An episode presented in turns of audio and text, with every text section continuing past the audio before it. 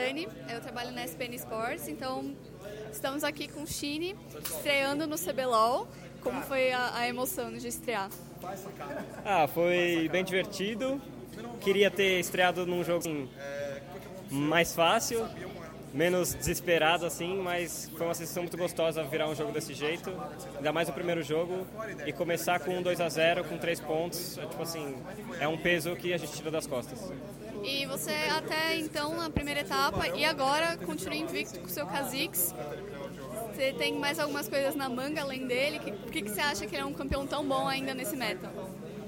É, tipo assim, eu não acho que o Kha'Zix seja tão bom mais nesse meta, mas ele é um pique que eu tenho muita maestria, então pode até ter champions melhores que ele, mas eu jogo com ele porque é um champion que eu estou acostumado, eu entendo tudo que ele faz, entendo onde ele pode ir. Então, tipo assim, se tiver Kha'Zix, provavelmente eu vou jogar de Kha'Zix. Mas tem vários outros Champions que eu jogo também e ao longo do CBLOL vou mostrar eles pra galera. E aí eu queria saber sobre o uso do Arauto. A INTZ foi a única a usar o Arauto nessa série e no segundo, no, no segundo jogo foi você que usou. Como, como foi a decisão de usar o Arauto naquele momento? A gente viu que eles estavam em 5 no bot, se eu não me engano, e eu estava no mid, então eu só falei, posso usar o Arauto aqui, puxar eles de volta pra cá, Aí o time respondeu, posso. Só que mesmo assim a gente cometeu um erro, porque o Arauto, quando tem Minion, ele não vai direto na torre, ele vai matar a Wave primeiro.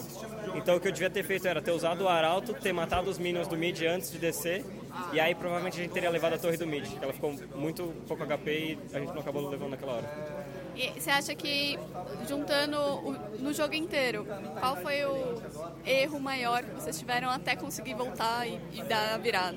O erro maior eu acho que foi falta de paciência no começo de jogo, porque a gente deu kill para quem não podia dar, que é a LeBlanc, que foi o champion que snowballou, se não me engano, ele estava 12-0, 11-0.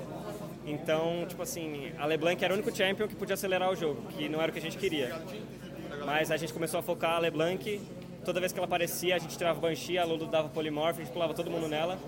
E quando tem uma pessoa com 12 kills e as outras têm no máximo 4 no total, fica, ficou um jogo meio assim, parelho, porque quem tinha todo o gold não estava na luta.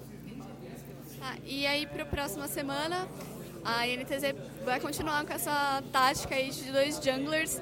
O que você acha que é o maior diferencial em relação a isso para a INTZ?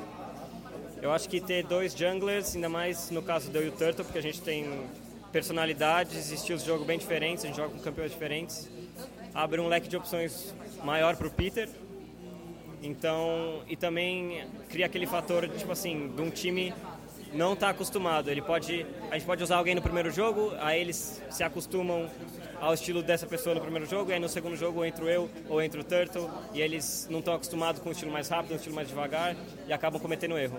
Então, ter dois junglers, ainda mais tão diferentes assim, é, no meu ver, só tem vantagens. Muito obrigada e parabéns pela vitória.